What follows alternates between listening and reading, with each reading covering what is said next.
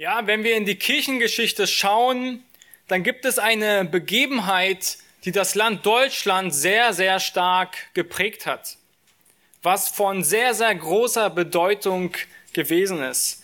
Und es war genauso eine Zeit gewesen, die hoch umstritten war, genauso wo viele Wege und Wahrheiten existierten, viele Wege und Wahrheiten, die sich als Wahrheit wirklich ausgaben und sagte, das ist wirklich die Wahrheit und das sei jene Wahrheit. Es ist das Thema, was ist Wahrheit und was ist der wahre Weg zu Gott, der die Wahrheit ist? Oder wer ist der wahre Gott in dieser Welt, der diese Welt geschaffen hat, diese Welt erhält? Wer ist der wahre Gott? Und was ist der wahre Weg zu diesem Gott, für uns als Menschen?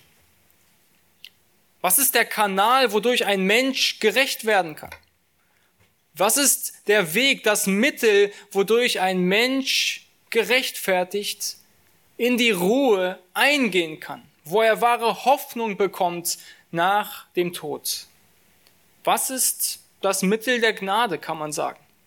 Und es war die Reformation mit Martin Luther, der einen sehr, sehr wesentlichen Einschnitt für äh, Deutschland auch, aber auch für die gesamte Welt gemacht hat. Er hat Christus den Platz gegeben, den er hat. Christus als der Weg zum Vater, Christus als der Weg zu wahren Vergebung und Frieden mit Gott. Christus hat er gepredigt und er war bereit und ist auf das Allergeringste gegangen, um für diese Botschaft einzustehen, dass Christus allein der Weg ist zum Vater. Es ist in einer Zeit gewesen, in der es nicht anders ist als heute. Menschen bauen sich Türme zu Gott, Wege zu Gott und denken, sie kommen ihm irgendwie nahe, aber sie lassen Christus weg und sind so fern, wie sie nur können, von Gott selbst. Luther erschloss keine Kompromisse. All das, was er sah und das, was er predigte, es kam aus der Schrift heraus. Und er sagte, Christus allein ist unsere Rettung. Christus ist gekommen, um uns gerecht zu sprechen und kein Mittel, was uns sonst irgendwie retten kann, existiert in dieser Welt. Und die Bibel gibt uns kein Mittel, kein Ritual, keine Zeremonien, keine Symbole, wodurch wir heute gerettet werden können. Christus allein kann den Menschen selig machen durch den Glauben und die Abkehr von der Sünde.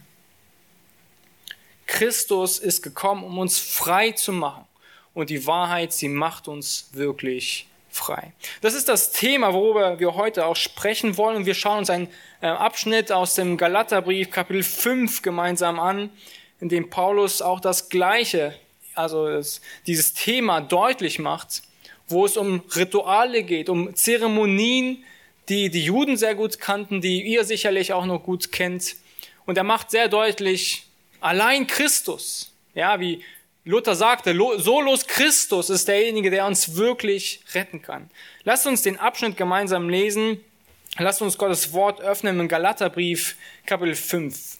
Galater, Kapitel 5, die Verse 1 bis 12. Gottes, Gottes Wort spricht dort im Galater, Kapitel 5, ab Vers 1. Ich lese bis Vers 12. So steht nun fest in der Freiheit, zu der uns Christus befreit hat. Und lasst euch nicht wieder in ein Joch der Knechtschaft spannen. Siehe ich, Paulus, sage euch, wenn ihr euch beschneiden lasst, wird euch Christus nichts nützen. Ich bezeuge nochmals jedem Menschen, der sich beschneiden lässt, dass er verpflichtet ist, das ganze Gesetz zu halten. Ihr seid losgetrennt von Christus, die ihr durchs Gesetz gerecht werden wollt. Ihr seid aus der Gnade gefallen. Wir aber erwarten im Geist aus Glauben die Hoffnung der Gerechtigkeit. Denn in Christus Jesus gilt weder Beschneidung noch unbeschnitten sein etwas, sondern der Glaube, der durch die Liebe wirksam ist. Ihr lieft gut. Wer hat euch aufgehalten, dass ihr der Wahrheit nicht gehorcht? Die Überredung kommt nicht von dem, der euch berufen hat. Ein wenig Sauerteig durchsäuert den ganzen Teig. Ich traue euch zu in dem Herrn, dass ihr nicht anders gesinnt sein werdet. Wer euch aber verwirrt, der wird das Urteil tragen, wer er auch sei. Ich aber, ihr Brüder, wenn ich noch die Beschneidung verkündigte, warum würde ich dann noch verfolgt? Dann hätte das Ärgernis des Kreuzes aufgehört. Oh, dass sie auch abgeschnitten würden, die euch verwirren. Soweit der Text. Ich möchte euch einen kurzen Überblick geben über dieses Buch Galater, damit wir diesen Abschnitt hier im Kapitel 5 etwas mehr verstehen. In den Kapiteln 1 bis 2 sehen wir, dass Paulus zurückkommt zu der wahren Botschaft des Evangeliums. Denn es kamen hier in diese Gemeinde Menschen, die ein Evangelium predigten, das vermischt war mit Werksgerechtigkeit. Sie sagten, ja, ihr habt den Glauben an Christus, er ist eure Gerechtigkeit, er ist für euch gestorben, für eure Sünden, aber ihr müsst noch ein Pluszeichen dazu setzen und noch euch beschneiden lassen. Ihr müsst zu den Ritualen zurück. Ihr müsst noch gute Werke tun und das wird euch dann helfen, gerecht zu sein, noch gerechter zu sein. Ähm, es wird euch helfen, in der Heiligung zu wachsen. Und Paulus sagt, nein, nein, nein, das ist das Evangelium, das ich euch gebracht habe, dass Christus für euch zum Fluch wurde, dass Christus das Gesetz gehalten hat und dass ihr frei seid vom Gesetz und nun unter der Gnade seid. In den Kapiteln drei bis vier lesen wir dann noch mehr von Gottes Rettung. Er spricht von der Rechtfertigung, also von dem Prinzip, was heißt Recht, äh, gerechtfertigt zu werden. Das heißt, wie kann jemand gerettet werden? Wie kann jemand, der vollkommen schuldig ist vor Gott, aber hm, vollkommen gerecht dargestellt werden?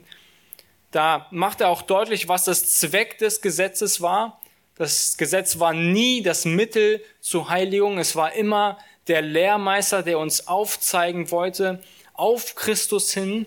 Es war derjenige, der uns zeigen wollte, dass wir Christus und dass wir Rettung brauchen und dass Christus das Gesetz vollkommen gehalten hat, damit wir gerettet werden können.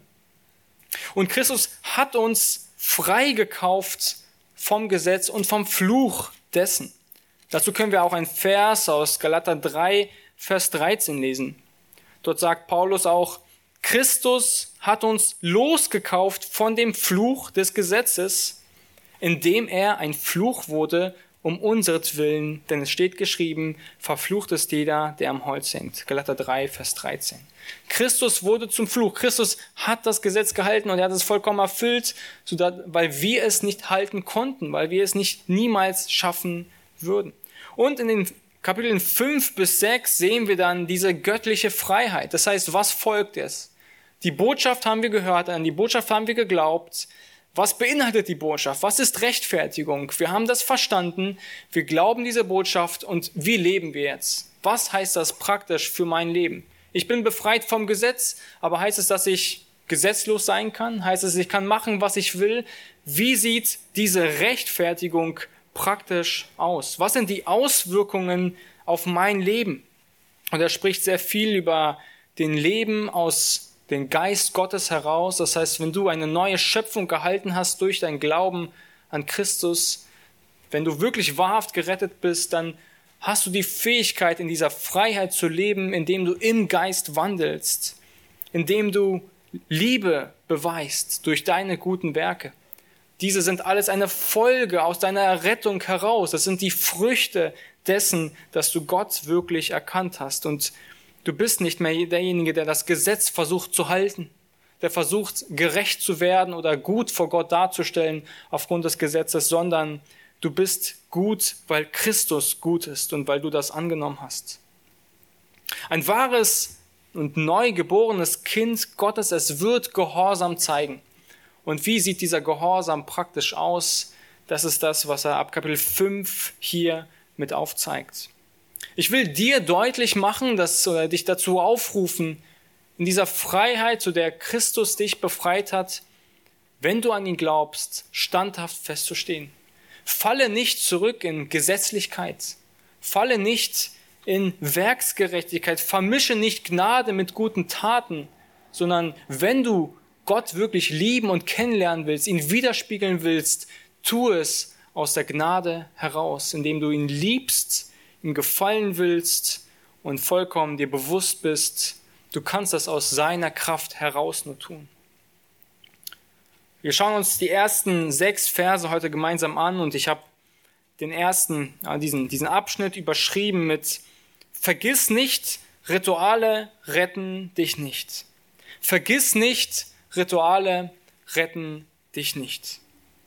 Nun, was war in dieser Gemeinde noch mehr mit los? Was, was, was ist da passiert? Ja, wir haben die ersten zwölf Verse gelesen und wir lesen da was ab Vers 7 von irgendwie Ver Verwirrung. Also es kamen Leute in diese Gemeinde, die irgendwie ein anderes Evangelium gepredigt haben, die etwas anderes weitergegeben haben.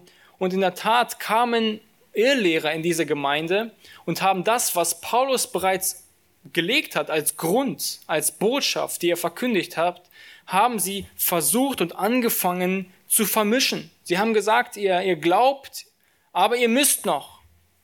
Ihr glaubt, ihr habt Buße getan, ihr glaubt an diesen Christus, aber ihr müsst noch zurück zu den Ritualen. Ihr müsst zurück zu den Waschungen, ihr müsst zurück zu den Bemühungen. Wo ist in euch diese Werksgerechtigkeit? Und Paulus, er weiß ganz genau, wovon diese Ehelehrer sprechen, denn er war selbst Pharisäer gewesen, der das Gesetz ganz genau gehalten hat. Und er sagt, nein, lieber Gelatter, geht nicht wieder dahin zurück, wo ihr gewesen seid. Gott kann niemanden und wird niemanden retten können aufgrund seiner Werke, weil seine Werke unvollkommen sein werden. Sie werden niemals das Gesetz vollkommen halten werden. Und er spricht hier einen Aspekt der Beschneidung an. Das heißt, die Ehelehrer kamen in dieser Gemeinde und sprachen über Beschneidung, über das Ritual, das Symbol, das Gott Abraham gegeben hat. Lesen wir ab Vers 2, Kapitel 5, Siehe, ich, Paulus, sage euch, wenn ihr euch beschneiden lasst, wird euch Christus nichts nützen. Ich bezeuge nochmals jedem Menschen, der sich beschneiden lässt, dass er verpflichtet ist, das ganze Gesetz zu halten. Nun, was ist Beschneidung? Was ist dieses Symbol? Was, worüber spricht Paulus? Und ich möchte das, möchte an dieser Stelle kurz hier stehen bleiben und kurz ins Alte Testament mit euch gehen und einen kurzen Überblick geben, was denn überhaupt Beschneidung war und was dieses Symbol eigentlich bedeutete. Wir sehen im Alten Testament, äh, wenn ihr mitschreibt, 1. Mose Kapitel 15, dass Gott Abraham einen Sohn verheißt. Er verheißt ihm Nachkommen. Und Abraham, er war schon hochbetagt und er hatte bis, bis dato noch keine Nachkommen, keine Kinder. Und äh, so hat Abraham das, ähm, die Idee, dass dieser Knecht, der bei ihm arbeitet, denn dass er einfach sein verheißener Same ist, dass das der Sohn ist, den Gott verheißen hat. Und Gott sagt, nein, das ist nicht die Idee, das ist nicht die Lösung dafür, das ist nicht der verheißene Same, sondern der Same wird noch kommen. Der verheißene Nachkomme werde ich dir wirklich noch geben. Und Abraham in dieser aussichtslosen Situation glaubt Gott. Er vertraut auf seine Worte, obwohl er es nicht versteht, obwohl die Realität das diesen Gedanken nicht zulässt, dass er noch Nachkommen haben könnte, vertraut er Gott vollkommen. Er vertraut auf Gottes Zusage. Und wir lesen dort in diesem Kapitel, dass Abrahams Glaube als Gerechtigkeit angerechnet wurde. Abraham, er wurde gerettet, er wurde als gerecht angesehen, weil er Gott glaubte. Wir sehen hier noch von keiner Beschneidung, wir sehen hier sonst von keinen Symbolen. Sein Glaube war das, wo Gott sagt, ich lasse dich gerecht sprechen, du bist gerecht in meinen Augen, weil du mir vertraust, weil du nicht auf dich selber vertraust und auf deine eigenen Gedanken. Und das ist genau auch das, was heute Rettung ausmacht. Das ist das, was wahres Christentum ausmacht. Wahre Rettung und wahrer Frieden mit Gott. Du vertraust nicht auf dich selbst. Du vertraust darauf, dass Gott alles getan hat für dich und dass du selbst aus dir selbst heraus nicht gerecht sein kannst. Wir sehen unsere aussichtslose Situation, wir sehen unser Herz, was durchweg in Sünde ist. Wir sehen wie sehr wir uns bemühen und nur wollen, reibungslose Beziehungen zu haben oder eine wirklich guter Mensch zu sein, uns gelingt es nicht. Uns gelingt es nur dann, wenn wir einen eigenen Maßstab festsetzen oder wenn wir den Maßstab runtersetzen, deutlich runtersetzen. Das heißt, wir erkennen, dass wir unzulänglich sind und wir glauben daran, dass Gott uns retten kann dass er uns aus dieser Situation heraus retten kann, weil er alles getan hat. Wir können, wir verstehen auch, dass wir vor Gott nichts bringen können, was uns gerecht machen kann, was uns würdig machen kann, zu der Rettung. Und deshalb verlassen wir uns nicht auf unsere Werke, auf das, was wir tun, auf unsere Dienste, auf unsere Verdienste, auf unsere Werke, ähm, auf, auf irgendwelche Symbole, sondern wir vertrauen darauf, was Jesus am Kreuz getan hat. Jesus machte immer wieder deutlich, wenn ihr gerettet werden wollt, dann müsst ihr zuerst mal verstanden haben, dass ihr nicht gerettet werden könnt. Aus euch selbst heraus. Ihr müsst verstanden haben, dass ihr nicht seid, dass ihr nichts vorbringen könnt, dass ihr allein Gnade benötigt. Und das, was wir tun, ist, wir bringen all unsere Last zu Gott. Wir kehren uns ab von der Sünde und kehren uns hin zu Christus. Und wir sind uns unserer Rettung gewiss, nicht weil wir etwas getan haben, sondern weil wir uns auf das verlassen, was Christus für uns getan hat.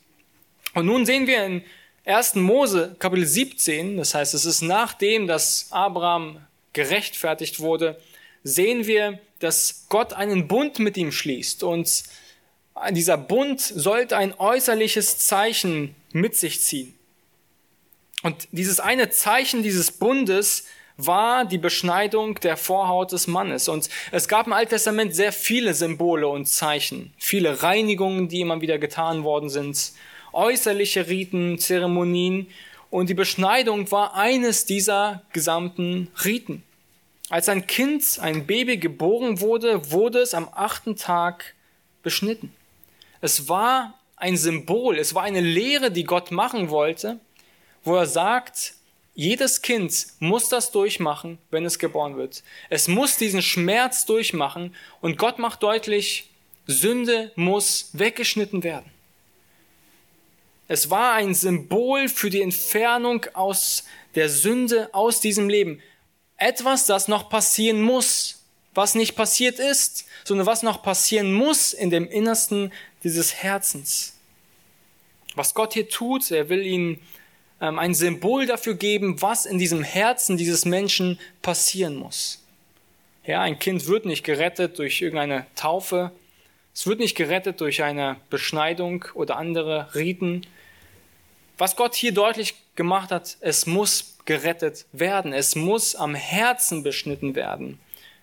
Das hat er auch im Jeremia Kapitel 4, Vers 4 bezeugt. Ich kann diesen Vers einmal vorlesen.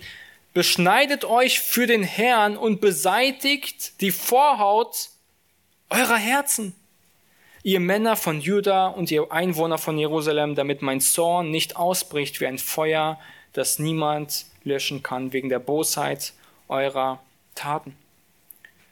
Die Bibel sagt durchweg, beschneidet eure Herzen, kommt zu Gott und lasst euch neues Leben schenken. Das ist das, was euch retten kann. Das ist das, was euch vor Gott gut machen kann. Ihr müsst von der Sünde lossagen beschneidet euch am Herzen. Und das ist eine Handlung, die nur Gott tun kann. Es ist nur etwas, das Gott bewirken kann. Gott kann nur dich beschneiden. Gott kann dir nur ein neues Leben schenken. Es ist nicht etwas, was wir selbst bewirken können. Wir können uns nur von unserer Sünde lossagen und das Angebot Gottes annehmen, aber wir können das nicht selbst. Es ist nicht eine eigene Verpflichtung, ein eigenes Werk, das wir vollbracht haben. Gott ermachte durch dieses Symbol im Alten Testament deutlich, dass innere Veränderung passieren muss. Der Mensch, wenn er wirklich gerecht und Frieden mit Gott haben will, braucht er innere Veränderung. Und das innere Problem ist die Sünde vor Gott. Und das ist auch das, was Paulus sagt. Es ist kein Jude, der äußerlich einer ist, sondern derjenige, der am Herz beschnitten ist derjenige, der ein neues Leben empfangen hat. Und das ist auch die Frage vielleicht an dich, was ist denn ein Christ? Wer ist wirklich wahrhaft Christ? Was, was macht einen Christ aus? Und die Schrift sagt ganz deutlich, derjenige, der eine neue Schöpfung hat, der mit seinem alten Leben Schluss gemacht hat und ein Leben aus Gnade heraus lebt. Tagtäglich, Tag ein, Tag aus, ihm ist bewusst, selbst das Wasser, was ich genießen darf, was ich trinken darf, es ist aus Gnade Gottes. Es ist nicht, weil ich irgendwas verdient habe. Und unsere Gesellschaft ist so verkehrt und unser Denken ist auch so verkehrt. Wir denken immer, wir haben irgendetwas verdient.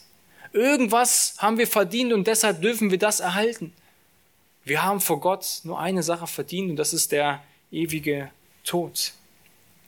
Alles, was wir haben und sind, ist aus der Gnade heraus. Paulus, wenn wir zurückkommen in den Galaterbrief, Kapitel 5, Vers 2, er sagt, bleibt fest in der Freiheit, zu der uns Christus befreit hat.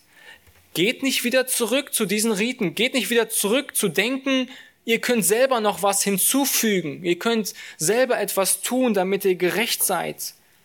Er sagt, ich bezeuge nochmals Vers 3. Ich bezeuge nochmals, ich als Apostel, als derjenige, der darin gelebt hat, der alles getan hat, der wahrscheinlich der vorbildlichste Mensch war in Werksgerechtigkeit, habe keinen Frieden mit Gott gefunden.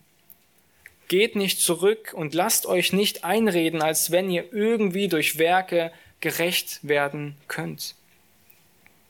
Und er sagt, er sagt hier in diesem Abschnitt, wollt ihr Christus verwerfen? Ist Christus umsonst ein Fluch geworden am Kreuz? Ist er umsonst am Kreuz gestorben oder, also, war das nicht genug gewesen? Kann Christus, war der Tod irgendwie unvollkommen? Heißt es, dass du selbst noch was dazufügen musst? Er sagt, Christus ist umsonst, er ist unnütz geworden. Stellt euch vor, der lebendige Gott ist auf diese Welt gekommen, hat die Sünde dieser Welt auf sich genommen und du sagst, aber ich will noch, ich will noch das hinzufügen, aber ich habe hier was überwiesen. Äh, bin ich jetzt noch besser oder ich will noch dieses und jenes tun, damit ich mich besser fühle? Ähm, Christus, dein, dein Werk hat mir nicht ausgereicht. Du trittst das Werk Christi mit Füßen, wenn du so beginnst. Wenn du sagst, deine stille Zeit am Morgen ist das, was dir Heilsgewissheit gibt. Wenn du jeden Sonntag in der Gemeinde bist, ist das, was dir Heilsgewissheit gibt. Das ist das, was wahre Christen tun.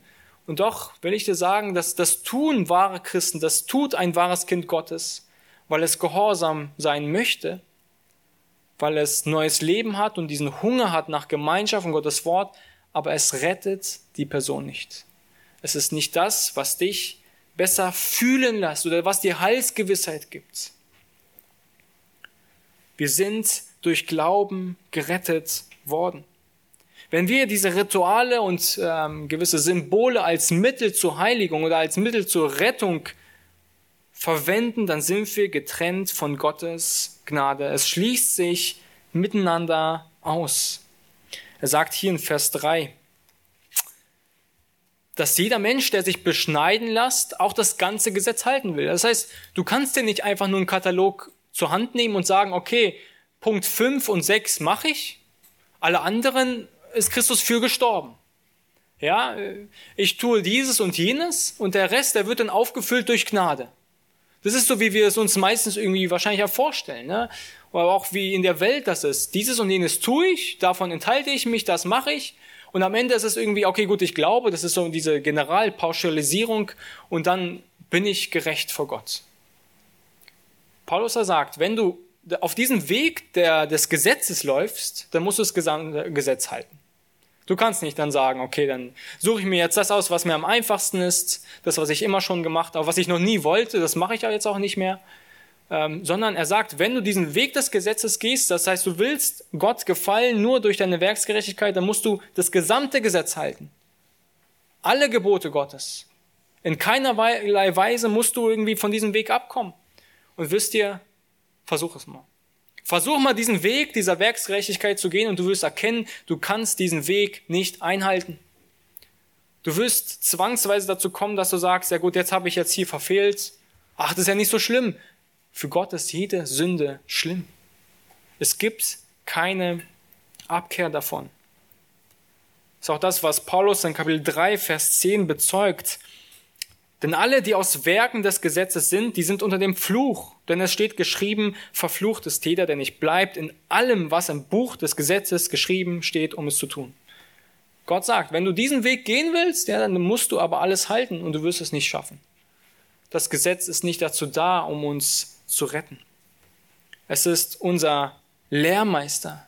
Es ist derjenige, der uns an die Hand nimmt und zu Christus führen sollte. Es ist derjenige, der uns zeigen sollte, da ist Rettung. Es ist nicht machbar, gerettet zu werden. Du verwirfst die frohe Botschaft des Evangeliums, du verwirfst die Gnade Gottes, wenn du beginnst, auf Werksgerechtigkeit zu wandeln. Ja, Christus, er wurde umsonst zum Fluch, wenn du Rituale und Symbole zur Rettung gebrauchst oder dich dadurch vor Gott gerecht denkst zu fühlen. Wir erwarten im Geist aus dem Glauben die Hoffnung auf die Gerechtigkeit, dass wir, wir glauben darauf, wir vertrauen darauf, dass Gott uns retten kann und dass wir selbst dafür nichts tun können.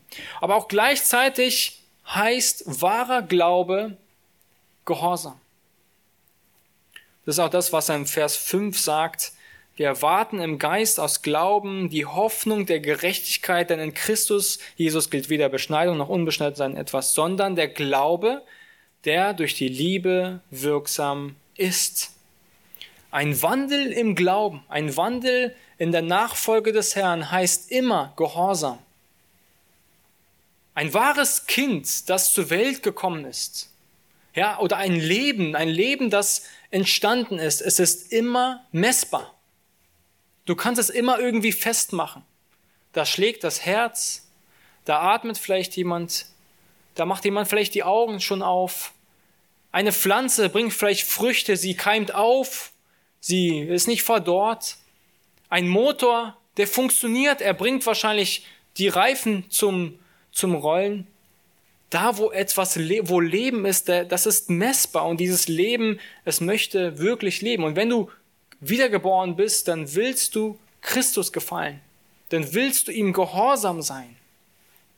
Jesus, er sagt, ich bin der gute Hirte und meine Schafe hören meine Stimme.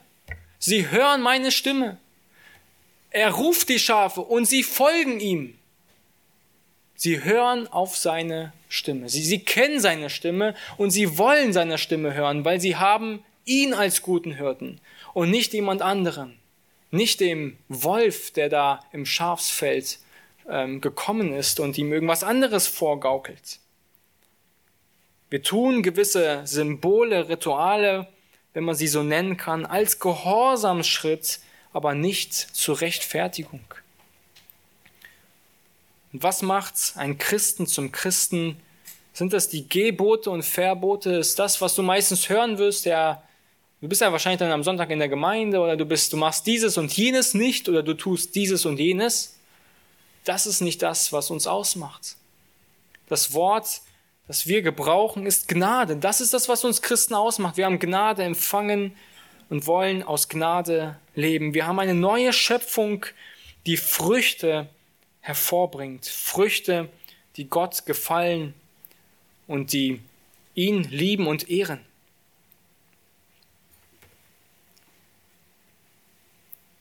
Was wäre die heutige Anwendung dieser Beschneidung? Nun, wir beschneiden niemanden. Aber was gibt es noch für Rituale, Symbole, die vielleicht miss missbräuchlich verstanden werden? Nun, es gibt einige die ich jetzt mit aufzählen möchte, auf die ich eingehen will. Und eines der Aspekte ist zum Beispiel ein Übergabegebet. Vielleicht habt ihr sowas schon mal gehört. Jemand kommt nach vorne zum Ältesten und möchte mit ihm zusammen beten, Sünden bekennen und gerettet werden. Er will sich bekehren.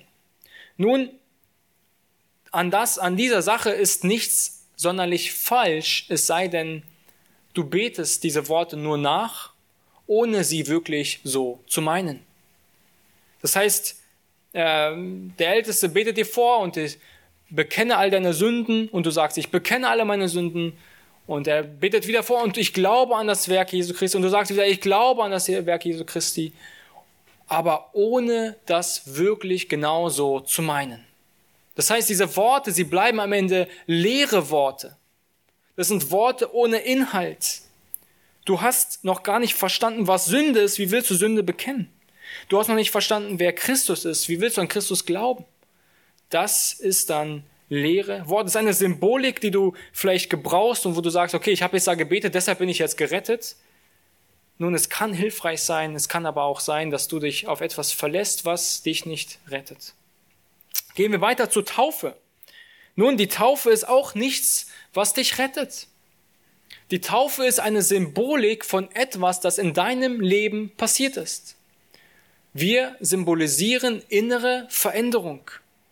Und innere Veränderung öffentlich auf die Welt hinzu. Wir wollen der Welt zeigen, dass da wirklich jemand gerettet und auferstehen wird, neues Leben empfangen hat. Und diese Symbolik ist folgende. Wir lassen jemanden untertauchen. Das ist diese Symbolik dafür, dass jemand seiner Sünde und seines eigenen Ich gestorben ist, dass er abgewaschen ist von seiner Sünde durch Jesu Kreuzeswerk und dass er zu einem neuen Leben auferstanden ist. Er kommt wieder aus dem Wasser heraus und dass er ein neues Leben in Christus erhalten hat. Hier auf dieser Welt und in der Zukunft, wenn er auferstehen wird. Das heißt, wenn du dieses, diese Symbolik nur tust, weil du denkst, du bist dadurch gerecht, so kann ich dir sagen, ist das eine, eine, eine Sache, die umsonst geschehen ist, die, wo du sagst, Christus ist umsonst gestorben. Wir tun die Taufe als Gehorsamschritt, weil Christus uns, uns so geboten hat. Das ist ein Zeugnis für die Welt. Wir wollen der, Men der Menschheit um uns herum zeigen, ich habe wirklich wahres Leben in Christus erfahren. Des Weiteren wäre das Abendmahl das Gleiche. Es heiligt dich nicht. Es ist nicht das, was dich rettet. Es ist eine Symbolik dafür, dass wir uns zurückerinnern an das, was Christus getan hat dass er sein Leben gegeben hat, dass er sein Blut vergossen hat. Und es ist ein Gehorsamschritt. Wir tun es, weil wir schon das erfahren haben. Wir haben dieses Kreuz, das ist für uns relevant. Das ist das, was wir glauben und wovon wir überzeugt sind. Und dieses Kreuz, wo Christus gestorben ist, er ist, er ist für uns persönlich dort gestorben. Nicht nur für irgendwelche Menschen, sondern für uns persönlich können wir das bezeugen, weil wir uns darauf verlassen. Es rettet uns nicht. Es ist aber unser Gehorsamschritt, das zu tun. Kommt zusammen und erinnert euch daran, dass Christus gestorben ist. Des Weiteren haben wir Mitgliedschaft. Es ist auch nichts, was uns rettet oder heilig macht, was dich, was deiner Rettung versichert. Es ist ebenfalls in Gottes Plan einfach, dass ein Mensch, der zum Glauben kommt, dass er in eine Familie hineinkommen soll, wo er Ermutigung findet, wo er Kräftigung findet, wo er Stärkung finden kann, wo er im Geistlichen bewahrt werden kann und auf dem guten Weg vorangehen kann. Es rettet nicht, aber es folgt auf die Errettung und das lesen wir auch ganz viel in der Apostelgeschichte, dass die Leute zum Glauben gekommen sind, sich taufen ließen und zur Gemeinde hinzugefügt worden sind, zur universalen, aber auch zur lokalen Gemeinde. Genauso könnte es sein, das Gebet vor dem Essen. Es ist etwas Gutes, Gott wirklich als dem Geber für alles zu danken. Es sind Gemeindebesuche, wo du sagst, ja, dieses und jenes habe ich getan und dadurch bin ich gut vor Gott. Wir tun es, weil wir Hunger haben nach Gemeinschaft, wir haben Hunger nach Gottes Wort, weil in uns neues Leben ist. Und das ist so wichtig, immer wieder zu erinnern, nicht in diese Werksgerechtigkeit hineinzufallen, zu sagen, ich habe dieses und jenes getan und deshalb kann ich mich gut fühlen als Christ. Eigentlich wisst ihr, es gibt einige, der Puritaner nennen sie sich, das waren unglaublich gottesfürchtige Männer und die sagen, desto mehr ich in der Heiligung wachse, desto weniger kann ich mich freuen an meinem eigenen Zustand, weil ich so sehr erkenne, wie sündig ich bin und die Gnade wird so groß in meinem Leben. Ich erkenne, wie gnädig Gott mir von Tag zu Tag ist. Wie gnädig er zu mir Tag zu Tag ist. Des Weiteren wäre vielleicht das tägliche Bibellesen. Nun, ich habe es zum Beispiel zur Gewohnheit, dass ich extra früh aufstehe. Extra nochmal früher als, äh, manchmal früher als fünf aufzustehen, um nochmal vor der Arbeit zu lesen. Nun, wenn ich dann zur Arbeit fahre, höre ich mir meistens eine Predigt an. Auf dem Weg von der Arbeit zurück höre ich mir eine Predigt, noch eine Predigt an oder lese ich was. All das tue ich nicht, weil ich dadurch gerecht bin. Weil ich mich dadurch gut fühlen kann. Ja, ich habe diese Woche so viel gelesen, so viel gehört. Jetzt bin ich ein heiliger Mann Gottes.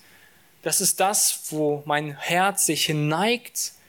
Ich möchte Christus kennenlernen. Ich will diese Gnade immer mehr, mehr hören. Ich will meine Gedanken mit Gott füllen, mit Christus. Ich will auf ihn bedacht sein. Ich will ihn noch mehr kennenlernen. Ich will ihm widerspiegeln in meinem Leben. Es erfrischt meine Seele und es gibt mir täglich Es ist die, die wichtigste Zeit meines Tages. Und bei dir sieht es vielleicht anders aus. Vielleicht ist es einmal die Woche. Vielleicht ist das vielleicht doch 15 Minuten pro Tag. Und doch sind wir nicht besser voreinander. Das ist die Gnade, die uns rettet. Und alles andere sind Mittel zur Heiligung, die wir benutzen, die wir benutzen können.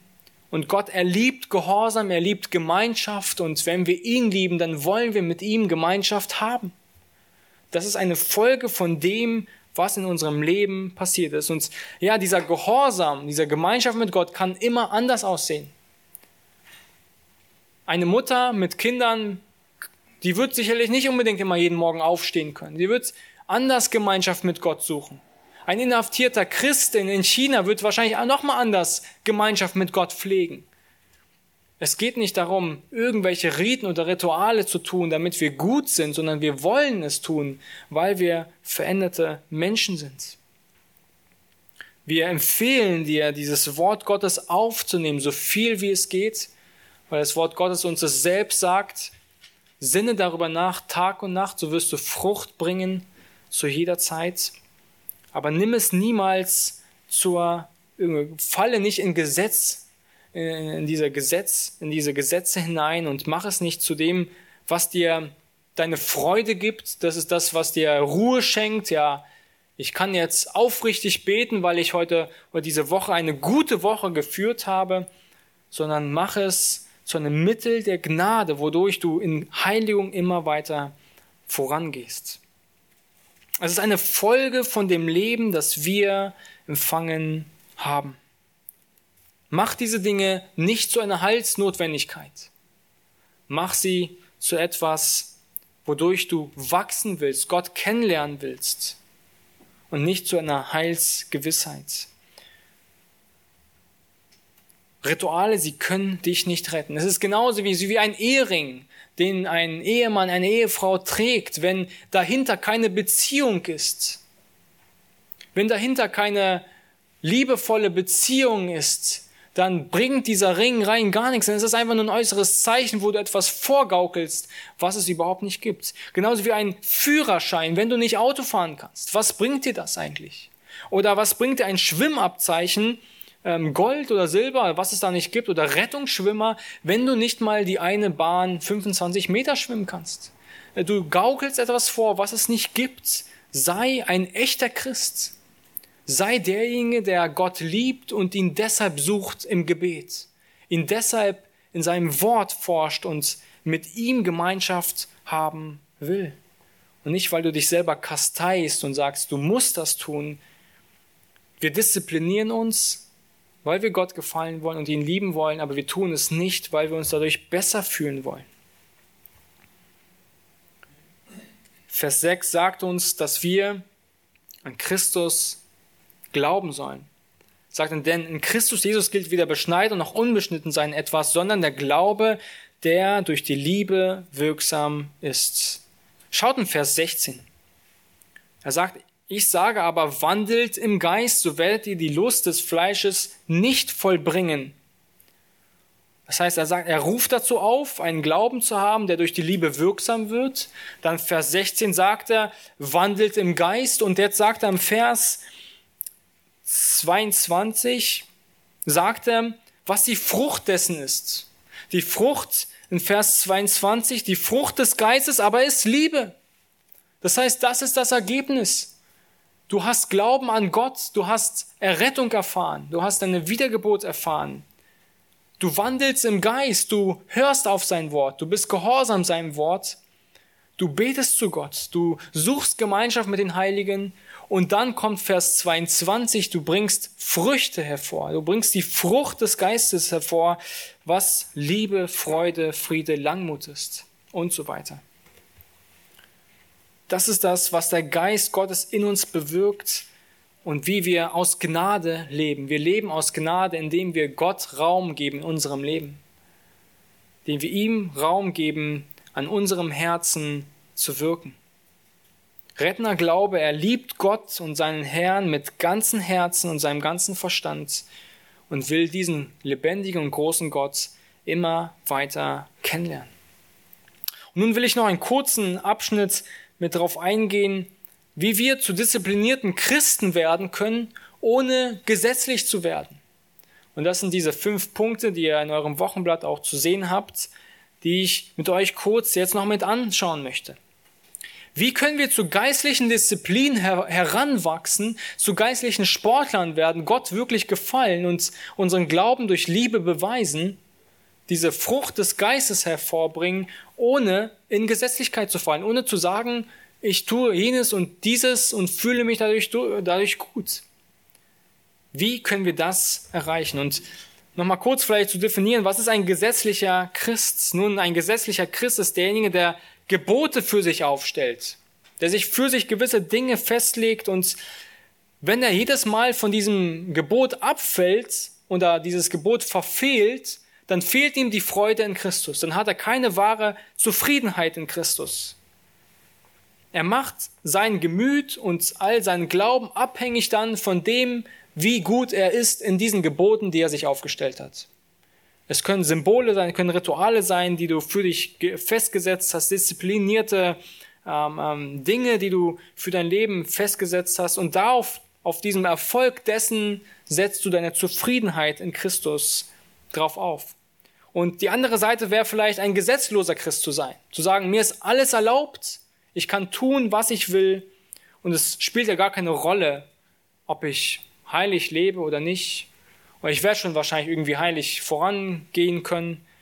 Und doch sagt Jesus und Gottes Wort deutlich, dass wir ohne Heiligung den Herrn nicht sehen werden. Das heißt, was ist jetzt diese Balance zwischen diesen beiden Aspekten? Und ich möchte euch fünf Tipps geben, wie wir das tun können.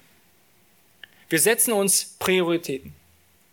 Erstens, wir setzen uns geistliche Prioritäten. Du schaust in dein Leben, du schaust auf Baustellen, wo du siehst, wo du etwas verändern musst. Du schreibst diese Liste von Disziplinen auf. Es können vielleicht zehn sein, vielleicht 15. Du begrenzt dich aber auf diejenigen, die du, an denen du wirklich arbeiten willst und an die wirklich gerade brennen. Und du konzentrierst dich auf diese Disziplinen. Du führst dann aber auch noch diese Teilbereiche weiter aus. Du hast eine Disziplin wie zum Beispiel Reinheit. Du willst in der Reinheit wachsen. Oder du willst vielleicht ähm, über, über dein Denken, über Geld nachdenken und dann nimmst du diesen Aspekt und gliederst den weiter auf und schaust, wie könntest du das tun? Nun, um in der Reinheit zu wachsen, wäre es vielleicht hilfreich, Bibelverse auswendig zu lernen und diese immer wieder drüber nachzudenken. Es ist vielleicht hilfreich, deinen Unterhaltungskonsum zu reduzieren oder ganz auszutauschen durch andere Dinge, um einfach nicht seine verfügbare Zeit zu verschwenden und sich ständig dieser Versuchung auszusetzen. Wenn du über den Aspekt Geld nachdenkst, wie, wie denkt Gott über Geld und wie soll ich mit meinem Geld umgehen, was, was denkt Gott über Arbeit, dann fängst du an, Bibelstellen rauszusuchen, die über diese Aspekte sprechen und versuchst über diese Dinge nachzudenken und bittest Gott, diese Dinge in deinem Leben wirklich zu verinnerlichen und umzusetzen. Zweitens, ein Punkt wäre, dass du realistisch bist. Das heißt, du legst dir diese Teildisziplin fest und diese gesamten ähm, Baustellen und du bist aber realistisch. Wenn du sagst, dass du zum Beispiel mehr über Gottes Wort nachdenken willst, dann fängst du nicht damit an, wenn du nie, wenn du wahrscheinlich vorher dreimal die Woche die Bibel gelesen hast, oder du willst die Bibel in einem Jahr, in, in, in einem Monat durchlesen, dann würdest du das wahrscheinlich nicht festlegen, wenn du die Bibel damals in drei Jahren komplett durchgelesen hast. Das heißt, du legst dir realistische Ziele fest, die du auch wirklich erreichen kannst. Sind diese Dinge, die ich ändern will an meinem Leben und die Sachen, die ich wirklich tun will dafür, sind sie realistisch? Kann ich diese Dinge wirklich umsetzen? Oder sind das vielleicht noch zu große Schritte. Fange klein an mit kleinen Schritten. Und vielleicht ist es manchmal weiser, die Bibel in, in einem Jahr durchzulesen als in einem halben Jahr, weil das Pensum wesentlich kleiner sein wird. Und es macht mehr Sinn, Verpflichtungen zu erhöhen, wenn du schon Erfolge siehst, als relativ schnell einen Abbruch oder einen Zusammenbruch zu haben, wenn du dann so groß beginnst. Drittens, das ist eines der wichtigsten Dinge, drittens, bete. Bitte Gott wirklich um Veränderung. Bitte ihn darum, dass er dir offenbart, was deine Motive sind dahinter. Bitte ihn wirklich um Kraft, diese Dinge wirklich zu verändern in deinem Leben, weil du ihm wirklich gefallen willst, weil du heilig leben möchtest und bete, dass der Geist Gottes in deinem Herzen wirkt. Viertens, lege Rechenschaft ab. Suche dir jemanden, über den du darüber reden kannst, den du erzählen kannst vor deinen Erfolgen oder von den Dingen, wo du vielleicht gerade strauchelst und auch da vielleicht, wo du dann gefallen bist, wo du dann auf einmal wieder in alte Lebensweisen zurückkehrst, erzähle davon und versuche zusammen durch diese Rechenschaftsbeziehungen auch an deinem Stolz zu arbeiten. Ja, du, du bist ganz offen zu deinem Problem und du willst dieses Problem wirklich angehen und andere wissen davon und du bist wahrscheinlich noch disziplinierter, diese Dinge wirklich und ehrlich anzugehen und zu verändern. Wir sind nicht unter dem Gesetz, sondern wir sind unter der Gnade. Und jedes Mal, wenn du in, ja, wieder in Sünde fällst oder wieder zurück in alte Verhaltensweise fällst, so ist dir das bewusst. Du kommst zurück zum Kreuz und erkennst Christus, danke dir, trotz dessen, wie schlecht ich bin, darf ich dich anbeten und darf ich leben mit dir. Und das ist fünftens auch der letzte Punkt, das ist, mache alles aus Gnade. Der stärkste Christ ist derjenige, der sich ohne Christus als der handlungsunfähige Christ sieht. Wenn du wirklich verstanden hast, dass alles aus Gnade geschieht in deinem Leben, dann verstehst du, dass du ohne Christus rein gar nichts machen kannst. Kein weises Gespräch führen kannst. Du bist niemals von dir selbst überzeugt, es sei dessen, dass Gott dir diese Überzeugung gibt und du auf seine Gnade beruhst. Dass du von ihm überzeugt bist, von dem, dass er in deinem Herzen wirkt und dir Gnade gibt. Das ist dein Antriebsmotor, das ist dein Kraftstoff. Du lebst aus Gnade allein. Gottes Gnade ist das, was dir wirklich Kraft schenkt in deinem Leben. Dir ist bewusst, dass du aus Gnade gerettet bist und dass du aus Gnade vollkommen lebst. Und selbst der geringste Prozentsatz an Werken, die du tust, ist auch das, ist das, was Gott wirkt in deinem Leben. Das ist, wo Gott an dir arbeitet und dir Früchte schenkt. Das Leben mit Christus, es ist etwas aus Gnade. Und das ist auch das, was Johannes im Evangelium Kapitel 1 sagt, oh, durch ihn haben wir empfangen Gnade um Gnade. Erkenne daran, erkenne, dass du vollkommene Gnade benötigst in allen Aspekten deines Lebens. Nun kommen wir zum Schluss. Ich möchte kurz nochmal zusammenfassen, was wir gesehen haben. Wir haben gesehen, dass Menschen in diese Gemeinde gekommen sind, die bezeugt haben, ihr habt Glauben, aber ihr braucht noch etwas dazu. Und wie oft ist es in unserem Leben, dass wir sagen, ja, wir leben zwar aus Gnade, aber wir müssen uns noch in gewissen Weisen hier und da noch disziplinieren, damit wir uns gut fühlen. Aber das ist nicht das, nicht der richtige Weg zur wahren Balance und zur christlichen Freiheit. Wir wollen Gott gefallen, weil wir ihn lieben und nicht, weil wir dadurch Heilsgewissheit haben. Die Galater, sie haben sicherlich richtige Ziele gehabt. Sie wollten Gott ehren, aber sie hatten einen falschen Ansporn. Sie wollten nicht allein aus Gnade leben, sondern sie wollten mitwirken, zusammen diese vermischen. Wir sind gerettet aus Gnade, wir leben aus Gnade und wir bitten um Gnade Tag für Tag. Und ein Leben in wahrer Liebe, in Frieden und Freude All das passiert nur aus Gnade, wenn wir uns vom Geist Gottes leiten lassen. Und der letzten Vers, um das einfach nochmal zusammenzufassen, was gibt uns diese Kraft, um einfach Gott zu gefallen und im Geist Gottes zu wandeln und nicht in Gesetzlichkeit zu fallen?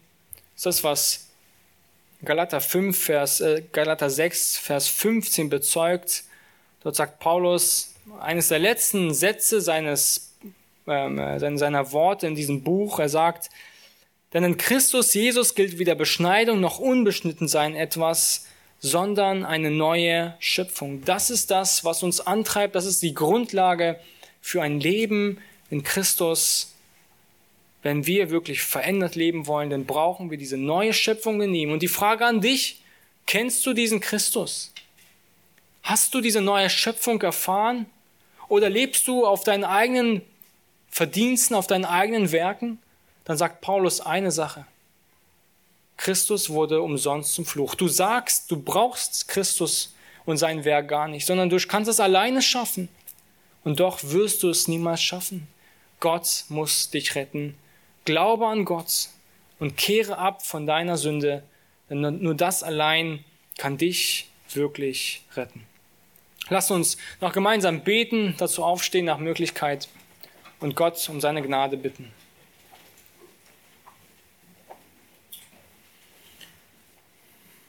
Herr Jesus Christus, wir kommen zu dir und du bist derjenige, der sein Leben gegeben hat für uns, stellvertretend für Sünder. Und wir dürfen zu dir kommen, auf dich schauen und deine Herrlichkeit sehen, die du vorgelebt hast, die du uns teilhaftig werden möchtest.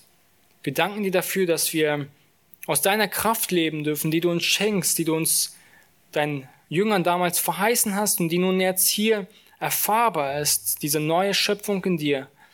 Und dass wir uns nicht mehr ans Gesetz halten müssen, um gerettet zu werden, was es auch nie der Zweck war, sondern dass uns das einfach nur ein, eine Leitplanke ist zu dir hin, die uns zu dir leiten möchte.